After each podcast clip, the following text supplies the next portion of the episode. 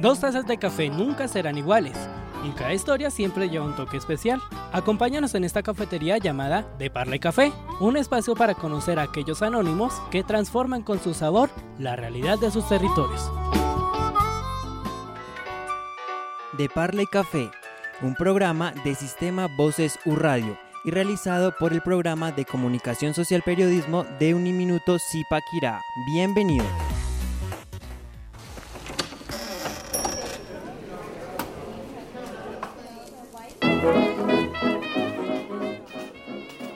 Hola familia, bienvenidos a una nueva emisión de este su podcast de Parla y Café en donde aprovechamos junto a un invitado para conversar de diversos temas que a ustedes seguro les van a encantar. Mi nombre es Iván Rodríguez y hoy vamos a estar tocando un tema relacionado con música que seguro les va a llamar mucho la atención y que incluso cae perlas para, por ejemplo, si nos están escuchando en un fin de semana o planeando algún tipo de salida con amigos, les va a caer de perlas. También conozcamos a una colaboradora que también va a participar hoy, Lorena Rocha. ¿Cómo estás? Y que te ha extrañado mucho la audiencia.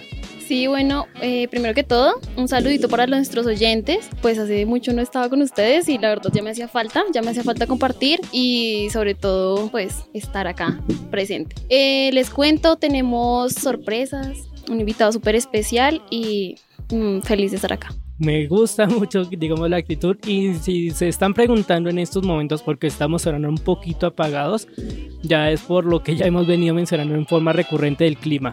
Entonces, por lo menos no nos ha cogido gripa, eso sí, hay que dejarlo claro. Sí, sí, menos mal nos ha cogido gripa. bueno, entonces recordemos que este programa se graba en el Centro Regional Zipaquirá de Uniminuto y que si se quieren conectar en esta conversación pueden encontrarnos en redes sociales a través del arroba de Parla y Café o a través de nuestra línea de WhatsApp más 57 para aquellos que residan fuera de Colombia 312-520-5879. Entonces, Lorena, ¿qué te parece si comenzamos un poco a adentrarnos en el tema con la sección de la cata? La cata. Una muestra de nuestro protagonista de hoy. Bueno, entonces, eh, en el día de hoy nos encontramos con Fernando Laya, un invitado súper especial. Él nació, bueno, él es de Zipaquirá, él es zipaquireño totalmente. Él estudió, bueno, en el conservatorio especializado en armonía y arreglista de cuerdas. Él genera contenido, él es muy bueno em, haciendo música.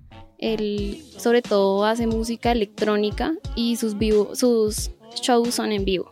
Ve que acá también, por lo que estuvimos conversando un poco antes de, también se está especializando además de la electrónica en géneros como el rock y música moderna. Entonces, ahí vamos a tener mucha oportunidad, como dijimos Bastante ahorita. tela por cortar. Ah, y en especial para, como dijimos al inicio, para los que se están programando para salir o por lo menos para quitarle el guayabo de alguna cosa mala, excepto amor. ah, sí, la música es lo mejor que nos puede eh, pasar en la vida y nos ayuda a pasar cualquier cosa. Hmm. Entonces familia, entremos en materia ya junto a Fernando Olaya para conocer su parla. Nunca se sabe qué esconde, por eso inicia La Parla de... Entonces, Fernando, bienvenido y gracias por aceptar la invitación a este podcast. Gracias a ustedes por la invitación, muy contento de estar aquí con ustedes. Pero y entonces también acá, como veo que se nos están quedando varias cositas por fuera, ¿qué más le podemos contar de su experiencia a nuestros oyentes así por encima? Bueno, ¿qué te cuento? Soy un melómano amante de la música eh, en general, desde la música clásica, la música jazz, rock, eh, pero mi especialización en la música electrónica. Entonces llevo ya bastantes años con el tema de producción, con el tema de ser DJ, viajando por el mundo, produciendo y bueno, tocando en festivales y básicamente esa es, ese es mi, mi rutina como músico electrónico.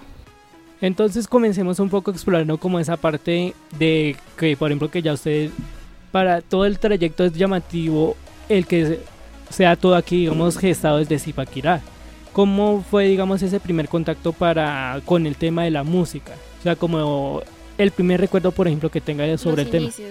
Claro que sí, eh, resulta que mi padre es, eh, también le gusta mucho la música y coleccionaba una, una especie de vinilos, discos en acetato, entonces desde muy pequeñito tuve contacto con las tornamesas y todo este rollo y mi hermana también, digamos que en ese entonces era la, encargada en el colegio como de grabar a veces cassettes de emisoras, digamos 88.9, y pues yo era un niño y ahí empecé a escuchar música electrónica como que me atrajo bastante, y ahí fue como los, los primeros inicios a los 5, 7 años más o menos. Y que incluso ahorita, no sé, Lorena, si te has dado cuenta que digamos, por ejemplo en el tema del vinilo, hubo una época en la que nadie se acordaba, pero que en los últimos años ha venido pegando otra vez de nuevo con varios artistas de Sí. renombre que han pegado y han sacado discos ya bajo este formato. Sí, todo lo, digamos que como que eh, este tipo de vinilos o sí, la música como que siempre vuelve, ¿no? Eh, todo tiene como, se mantiene, pero tiene algo que lo hace nuevo, que lo hace innovador. Y digamos que en este caso es lo que hace Fernando. Que es incluso como lo que ocurre con la moda, ¿no?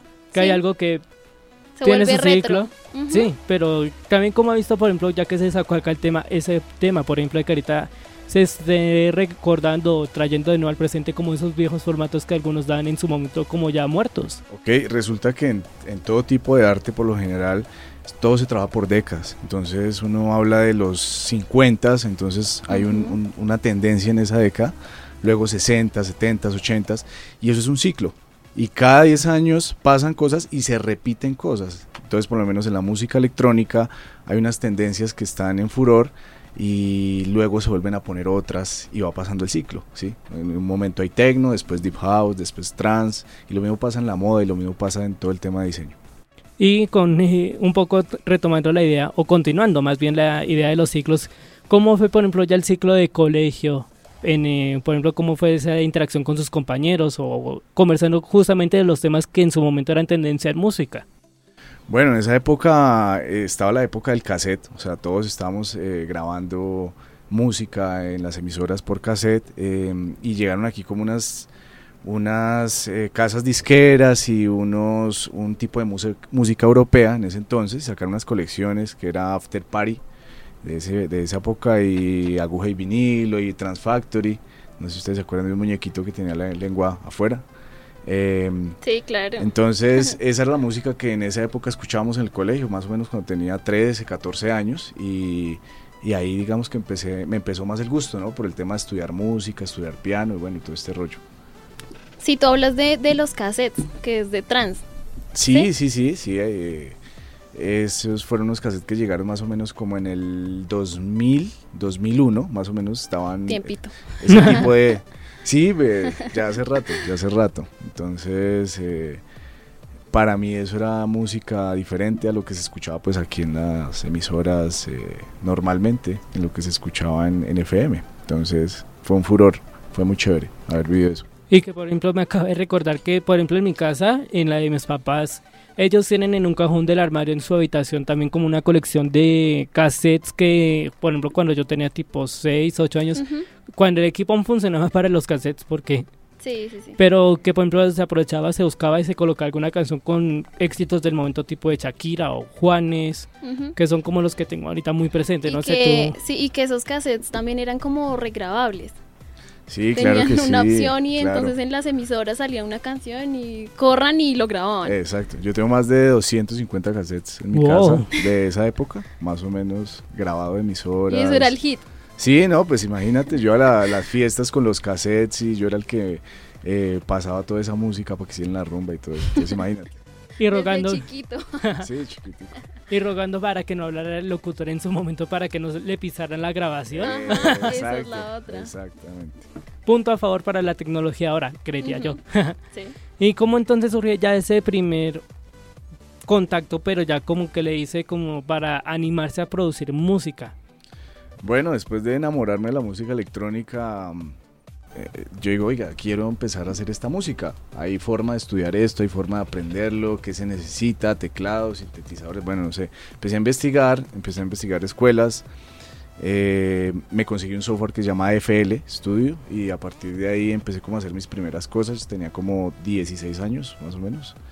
Y, y bueno, y dije, nada, quiero meterme de lleno en esto. Entonces empecé a estudiar ya de lleno música. Me metí a estudiar todo el tema de producción musical, ingeniería de sonido, que en esa época era pues, hasta ahora estaban como ini- iniciando como tal las, las escuelas que daban ese tipo de formación. y ahí empecé un proceso, me volví DJ, eh, entró a tocar en Bogotá en diferentes discotecas con vinilos precisamente. Y a partir de eso ya fue un proceso, un proceso largo, pero muy interesante porque tuve bastante conocimiento, después me volví profe, eh, empecé a trabajar en diferentes escuelas y universidades dictando clases de todo este tipo de cosas, de las nuevas tecnologías, de música, música electrónica, composición, eh, conceptos de ingeniería de sonido. Y bueno, a partir de ahí digamos que también se despertó una, un amor por el tema educativo, entonces también trabajo en ese, en ese campo. ¿Y cómo ve que el avance de Colombia en ese sentido? Hay zonas en las que si hay algún chico que también le apasiona el tema y desea estudiar, ¿hay los espacios o en qué queda como por mejorar de aquí en adelante? Claro que sí, ya ahorita en Colombia hay bastante evolución, ya hay eh, universidades especializadas en el tema, hay escuelas, academias de DJs, academias de producción musical, no solamente en Bogotá, sino en todas las eh, principales ciudades de Colombia, como Medellín, como Cartagena, como Cali. Entonces el tema está muy interesante y, y a raíz de eso han salido muy buenos talentos que también están viajando por el mundo y tocando música electrónica. Mm, y recordando que, por ejemplo, Medellín, que en los últimos años como bien sea por el reggaetón o el rap, pero también se ha convertido un poco como en esa incubadora a nivel Colombia de los nuevos géneros que recientemente han pegado, ¿verdad? Claro que sí. Eh, por el tema de, software, eh, digamos que ya se han implementado diferentes géneros y hay géneros alternativos, hay fusiones con cosas también clásicas, con música colombiana, entonces eso permite que uno experimente más con los software y pueda crear música que en este momento es nueva para todo el mundo. Eh, bueno, digamos que, bueno, continuando así como por una línea más o menos del tiempo, ya hablamos de cómo fueron tus, sí, tus inicios. Eh, ¿Cómo es la relación con, pues, con sus padres? ¿Cómo, si, ellos, si ellos han apoyado? ¿Cómo ha sido esta relación? Eh, digamos que al inicio fue, pues al inicio mm, no estaban como tan de acuerdo, como que yo me metiera en eso, pues digamos que querían que fuera otro, otro tipo de profesional, eh, pero bueno, con el tiempo digamos que entendieron mi arte, se dieron cuenta de los resultados, se dieron cuenta que realmente estaba como enamorado del, de la música y a partir de ahí incluso los he podido llevar a mis fiestas, a los toques, eh, me han visto en televisión, me siguen cuando tengo cosas de premios y votan, entonces ya son fans. Es chévere que haya ese apoyo. Eh, a veces no entienden, pues, de muchas cosas de las que yo hago, pero sí digamos que se sienten orgullosos de, de mi trabajo. Y recuerda, digamos, como esa primer presentación que tuvo ya con este tema, ya de producir con sus músicas y todo eso. Recuerda como la primera vez que lo presentó como a la sociedad, si lo podemos decir de esta forma.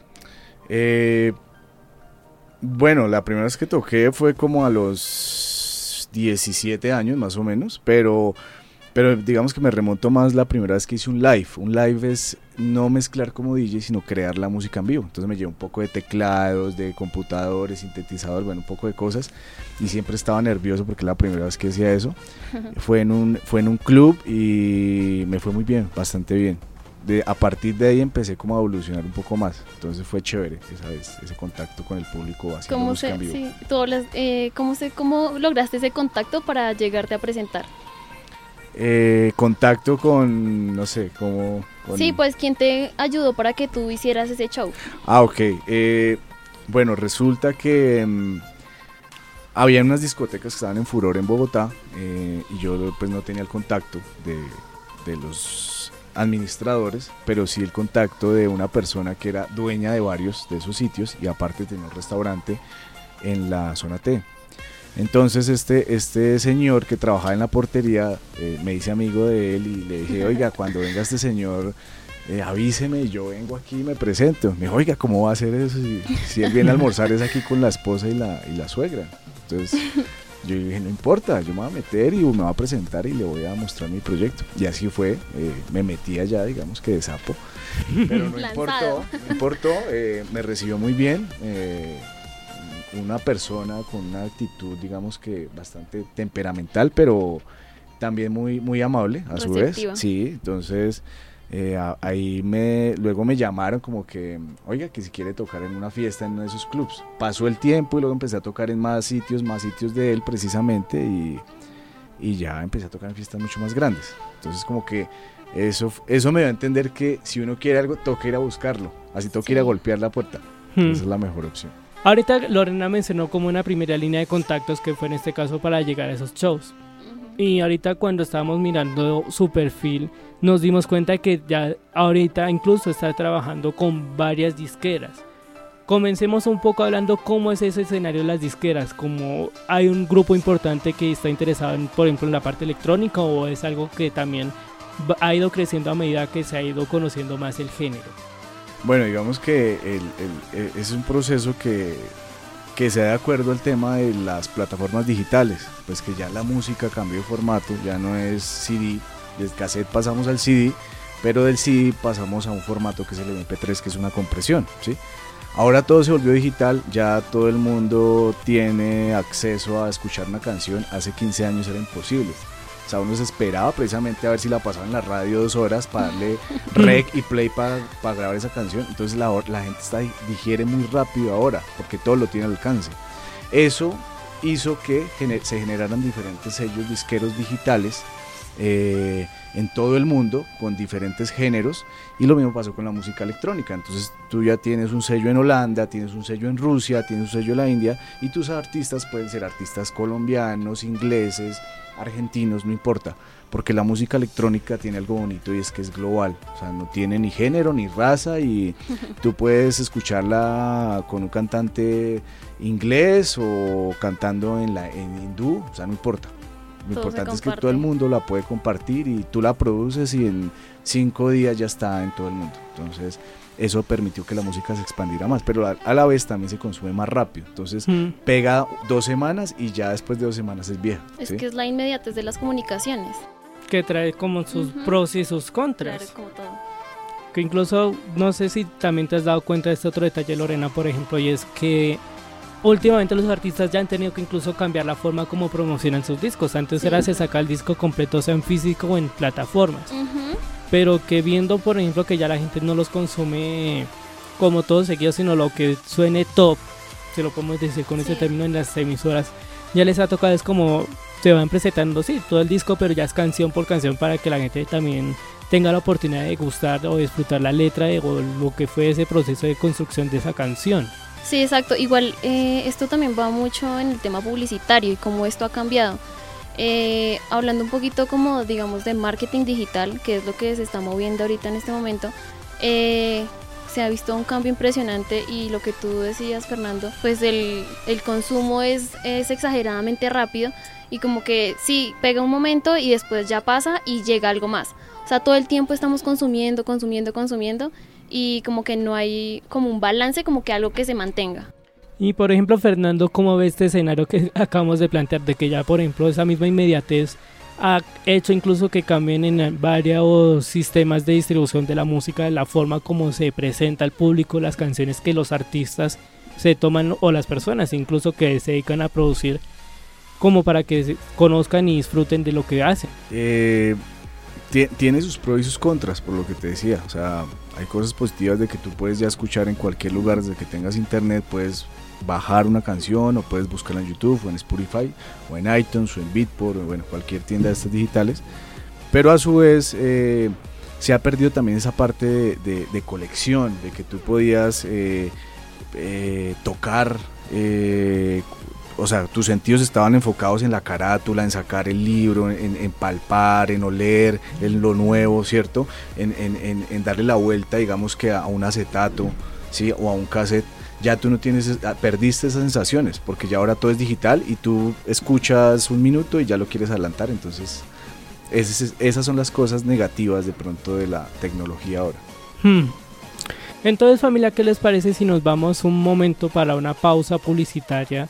Escuchan un poco como varias recomendaciones que hay por ahí a la mano y al regresar escuchamos ya lo que son en este caso los gustos de Fernando y como ya conocer un poco en detalle esa labor que ya ha hecho al entrar a producir y distribuir su música. ¿Te parece Lorena? Sí, me parece muy chévere. Entonces familia, no se desconecten que ya regresamos con más conversaciones aquí en De Parla y Café. Una pausa para recargar las tazas en De Parla y Café. ¿Preparados? Continúa de Parla y Café. Familia, continuamos aquí en De Parla y Café junto a Fernando Laya, productor musical en el género electrónica, quien ya en un primer apartado nos ha adelantado como recuerdos que tiene de su vida relacionados con la música, la evolución que ha tenido el proceso de producir música o incluso los consumos de la gente en torno a la que muchas personas se toman su tiempo en producir. ¿Qué otros detalles podemos contar, Lorena? Eh, bueno, digamos que bueno, ya hablamos también de la tecnología, ¿no? De la globalización, eh, un poco de lo que Fernando nos eh, hace con su teclado, ¿qué fue lo que dijiste? ¿Sí? ¿Sí son teclados? Eh, bueno, ¿cómo funcionan estos, estos teclados? O estos, no sé, reproductores de música, no sé cómo se llamen. Bueno, en este momento hay diferentes tipos de dispositivos, entonces tú puedes tener cosas análogas como sintetizadores o cajas de ritmo eh, con samples. Samples son muestras de audio originales de batería o de guitarras y tú lo que haces es ingresar esos, esos sonidos ahí, con eso empiezas a hacer secuencias de música. O la otra es tener controladores que son interfaces MIDI en el que conectas a tu computador y en tu computador tienes todos los sonidos y luego todo eso lo plasmas para, tus, para tu hardware. Esa es la forma. Ve, también hace un momento en el primer blog que se mencionaba un detalle y es que lo bonito de la música es que es interacción global. O sea, que tú lo que produzcas en estos momentos va a tener ese toque global. Mm, ¿Cómo ha visto también, por ejemplo, ese tema de que también un éxito musical ya no se quede solo en un territorio, sino que ya todo el mundo pueda acceder a él? Y que, digamos, también todos tengamos la oportunidad con sus pros y sus contras, como mencionamos, de acceder también a esos contenidos. Es genial porque gracias a eso digamos que hace muchos años, 10 años, era casi que imposible que artistas electrónicos colombianos salieran del país a tocar en otros, en otros países. Pero gracias a, este tipo de tecnologías, a que la música se distribuye mundialmente, pues digamos que he tenido la fortuna por eso de salir del país y tocar en diferentes países y conocer lugares y gente y productores y conectarme con ese productor que hablábamos hace mucho rato, pero simplemente era por Facebook o por Instagram. Entonces eso ha permitido que, que que la gente entienda qué está pasando con el productor de tal país, mira las fotos y mira qué come y a qué hora se acuesta y cómo está produciendo y qué equipos tiene y cuándo va a tocar en, cualquier ciudad. Entonces, digamos que ha sido de gran ayuda, ¿no? El tema de la tecnología para eso. Y en su caso, ¿cuál es esa música que le mueve fibras? Como te decía, me encanta todo el tipo de música, pero soy muy amante del rock. El rock es como la música que más me gusta, el rock clásico, el rock progresivo, el rock inglés. Me encanta también el jazz, la música clásica, pues porque mucho tiempo tuve que estar metido con la música clásica y el piano, pero definitivamente la música electrónica es como mi, mi pasión y me encanta sobre todo tocarla. ¿Y cuáles son como sus artistas referentes que digamos le han dado como una guía y como para o imitar o para trabajar en ese mismo nivel de calidad al que ellos trabajan? Bueno, artistas como Paul Oakenfold que que lo admiro desde muchos años, artistas como Sasha, que tuve la, la, posibilidad de presentarme con él, eh, artistas como Hernán Cataneo, como Henry Saiz, eh, son artistas, eh, digamos que no son tan conocidos por el medio comercialmente, pero son artistas que en el, en el ámbito underground se mueven muy bien y llenan estadios y son muy buenos productores. Entonces, entonces ahorita familia para entrarnos un poco en la sección de algo para acompañar la mesa, donde ya ustedes pueden escuchar una canción que sugiere nuestro invitado. Entonces Fernando queremos conocer cuál es esa canción que le recomienda a nuestra audiencia para que escuchen, en, digamos ya en un momento por ejemplo de tiempo libre o cuando quieren entrar y programarse un poco como en ese ambiente que nosotros tenemos habitualmente familiarizado con el fin de semana. Ok, hay una canción que se llama, hay un remix que yo hice que se llama, es de un grupo que se llama Uncle, que es un grupo inglés. La canción se llama In State y la pueden buscar como remix Fernando Laya, ahí está. En, en, YouTube o en Google la pueden encontrar fácilmente. Entonces familia, escuchemos esta canción y ya retornamos un poco para continuar con esta conversación, ¿de acuerdo? ¿Crees que se nos ha olvidado algo importante? No te preocupes, llega algo para acompañar la mesa.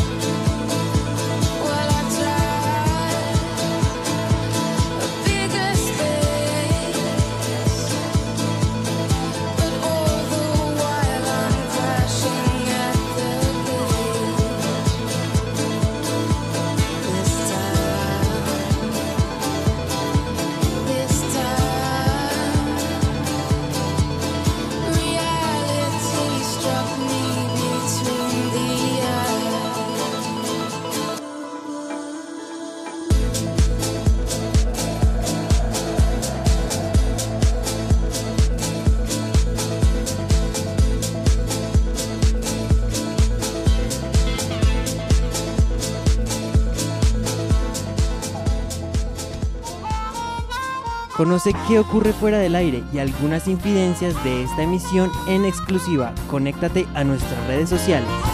Bueno, regresamos otra vez eh, de Parla y Café con Iván y con Fernando. Para continuar hablando eh, un poco sobre las disqueras, con quién estás relacionado eh, y si has conseguido contactos, ¿qué has hecho?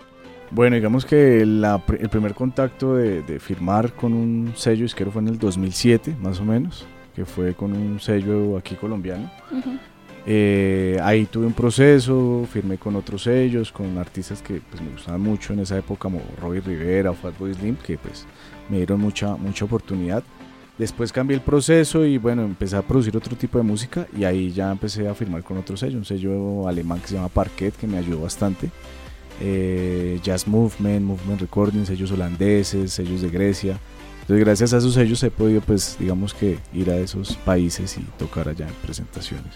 Eh, ahí, no sé, estoy en este momento como con unos 60 sellos disqueros de todo lado, Ve. de Israel, de Grecia, de. Italia, de Alemania, de Argentina, colombianos, entonces digamos que nombrarte, te puedo nombrar por ahí unos 6, 7 que Los más importantes. como Manual Music, como Natura Viva, ¿sí? son sellos que, que funcionan muy bien y que, que están ahorita como top y que tienen muy buenos artistas y pues que me han dado la mano también. Digamos que tú nos estás hablando de que has viajado mucho. ¿Qué países has viajado y pues a a raíz de tu música y a favor, ¿no? Bueno, nada, he estado en, eh, tocado en Chile, en Cuba, en México, en Estados Unidos, en Ibiza. Tuve la oportunidad que es como en las plazas fuertes de música electrónica. Sí. Eh, en Barcelona estuvimos el año pasado también, eh, Bélgica, eh, Francia, eh, en Holanda, en Alemania. Sí, a los que se vienen ahorita. ¿Y a estos países que has viajado han sido con recursos tuyos o Ha sido las ¿Cómo dos ha sido? formas, ha sido las dos formas. Eh, he pedido eh, ayudas también, de recursos, por ejemplo, que me invitan a festivales, pero no hay presupuesto de viaje, solamente como el cargo de viáticos. Pero también me han invitado a lugares eh, increíbles donde me han pagado pues, tiquetes, los viáticos, el, el valor del, del toque, de, los, de las presentaciones. Entonces he tenido diferentes experiencias. Cuando arranqué pues era mucho más difícil, pero pues ya con el tiempo ya digamos que ya existe un, un- un reconocimiento del trabajo, entonces eso ayuda mucho. Por lo general, digamos, yo conozco mucho del proceso, o incluso mayoría de que, digamos, uno firma con una disquera y de ahí se arranca el trabajo. Pero, ¿cómo es en detalle el articular ese trabajo con una disquera para que se entre, por ejemplo, a producir o a distribuir la música que, digamos, ha llegado con ese acuerdo? Bueno, el tema de música electrónica funciona de esta manera. Tú produces unas canciones y lo primero que tienes que hacer es enviarle esas canciones a estos sellos disqueros. Eh, para enviarle música a estos disqueros, la idea es que estudies cuál es el perfil del sello, o sea, si manejan un género deep, un género techno, un género progresivo, eh, y ya vas a la fija, ¿sí? Porque ya les envías un material que a ellos les interesa. Si tú les envías algo de rock y el sello es de techno, pues te van a decir de una, no, esto no va con, con nuestro perfil.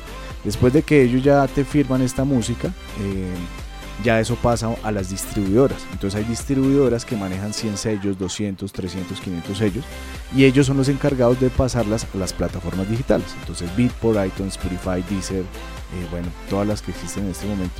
Y ya viene después el tema de las regalías. Entonces ellos te hacen un contrato como artista, el artista se queda con una parte de ese dinero, los si de pronto tienen remix, o sea, si le hicieron versiones, entonces ellos tienen otra parte, otra parte cogen los dueños del sello y otra parte tienen que coger los distribuidores y otra parte tiene que coger la plataforma.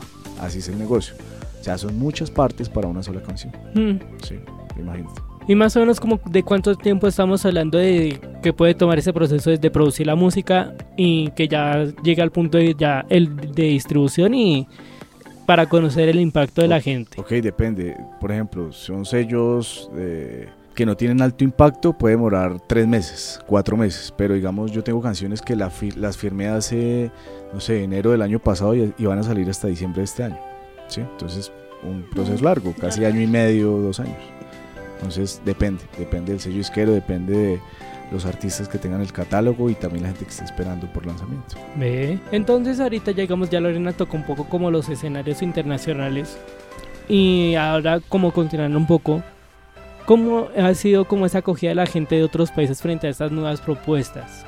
Es genial porque, como te decía, la música electrónica no tiene género, no tiene raza, entonces hay gente que es muy fan de ciertas canciones y, y van a estos festivales, ustedes se pueden dar cuenta en los festivales de música electrónica que va muchísima gente, entonces cuando te bajas de la tarima mucha gente te- se acerca y dice, ay, tú, eres, tú hiciste tal canción y se quieren tomar una foto y te invitan a algo, entonces es muy chévere porque eh, cuando yo era digamos que muy, muy pelado, cuando tenía 13, 14 años, yo hacía eso con los DJs europeos, pero no se me iba a pasar por la mente que pasara después, que, que llegara a otro país y que sucedieran estas cosas. Entonces es muy chévere, es muy grato que el trabajo funcione de esta forma y, y traspase fronteras, ¿no?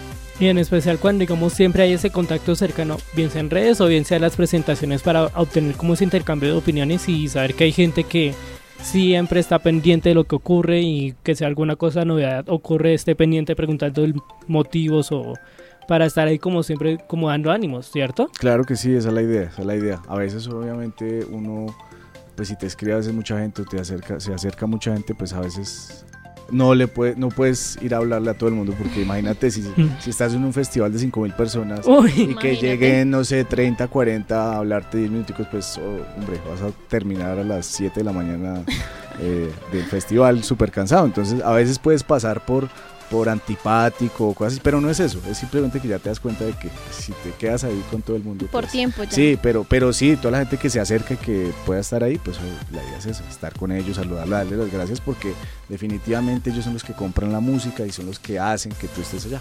La gente que Más o menos cuánto puede durar un show. Eh, depende, cuando yo hago el show DJ, DJ set, o sea que toco con Sí. unidades de CD, puede, depende, 3 horas, 4 horas, de- depende de lo que quiera. el- Y cuando es un live. cuando es un live back, que ya es hacer la música en vivo, eh, ya es hora y media, máximo dos horas. Más de eso no, porque, pues, imagínate.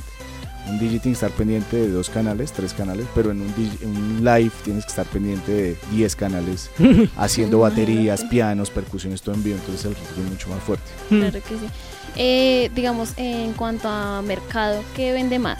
¿Un live o lo que tú nos decías de... Lo que pasa es que el live, el live eh, para contratar al artista puede costar un poco más porque tienes que llevar sintetizadores o más máquinas, entonces por el tema de, de- vuelos, por equipaje, puede costar más, por el tema de, eh, no sé, que, que tiene mucha más dificultad, pues obviamente se cobra más por ese, por ese rollo. Entonces, para los empresarios es como ya ahora un 50 y 50, pero pues eh, ahorita tiene mucha acogida el live porque como no existe, casi muy pocos productores hacen ese live, entonces está tomando mucha fuerza en este momento. Hmm. Y hablando, sí, hablando un poco más de, digamos, de innovación, que es lo que tú nos dices, ¿qué proyectos vienen con Fernando Laya? Bueno, ahorita vienen los lanzamientos eh, de música por un sello de Japón, por un sello de Israel y por un sello holandés. Son los próximos lanzamientos que vienen. Eh, tenemos un evento académico el día 31 de este mes en Pereira. Y al otro día tenemos un- una fiesta muy chévere que se va a hacer allá en un sitio que se llama El Túnel. Vamos a hacer un live precisamente, vamos a hacer un, un live back. Eh, tenemos también, bueno, en este momento también estoy trabajando en la plataforma digital, pues yo soy profesor de, pues como te contaba, de todo este rollo, entonces estoy haciendo un lanzamiento de mi escuela online, entonces también estoy en ese proceso para todas las personas que quieran aprender de todo este tema digital, de cómo hacer música, de cómo componer, de cómo producir, de cómo venderse como artista. Entonces ahí doy todos esos tips ayudando pues de toda la experiencia ya que llevamos con este rollo. Por el momento eso es lo que tenemos ahorita. Ya después de semestre ya vamos con ya la gira internacional, pero pues estamos ya acabando de, de firmar eso. Las conversaciones nunca se detienen en De Parla y Café. Bueno, antes de cerrar un poco como el episodio de hoy, vienen dos preguntas, digamos, para un poco con esta dinámica que ya han conocido muchos y que ahorita pues después del especial que, siendo sinceros para todos ustedes, hemos quedado un poco perdidos. Entonces vamos un poco como a hacer una mini reset mientras que reorganizamos todo el tema y retomarlo en forma.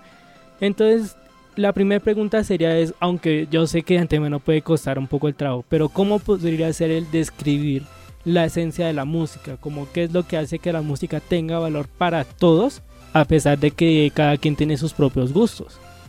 Eh, bueno, es que eso va a depender. La música es subjetiva, es como los colores. O sea, tú no puedes decir eh, el negro es lo mejor o el blanco es lo mejor, eso va de acuerdo a tu gusto. Entonces no, yo no puedo decir el reggaetón es malo, el reggaetón es bueno, la electrónica es mala, la norteña es no. Eso no, no existe eso porque como te digo, la música es subjetiva, tú escoges y depende de tu estado. Puede ser que seas amante a la música norteña, pero un día escuchaste un rock y, y dices, oye, me encantó eso y yo quiero seguir escuchando más de ese artista. Entonces, la invitación a la gente es que escuche música eh, que usualmente no esté en emisoras ni que esté en la televisión, porque pues eso tiene un, un trasfondo y es que eso tiene pago, o sea, eso es lo comercial, pero los buenos productos, la buena música está ya escondidita en las tiendas digitales, muy underground, entonces la idea es que, que abran un poco ese espectro musical para que puedan eh, llegar a, eso que tú dices, a, sentir cosas diferentes, a que te llene el momentico, que te saque de tus problemas, porque finalmente es lo que hacemos nosotros.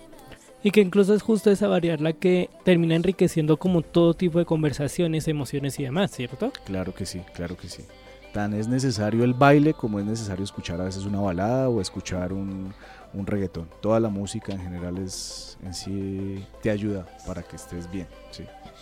Entonces ahora queremos que usted le deje una pregunta planteada a nuestro próximo invitado o invitados de lo que usted quiera. Lo único cierto es que aquí no sabemos quién va a ser la persona que la vaya a recibir. Una pregunta.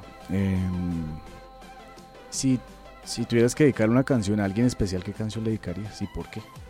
Uy.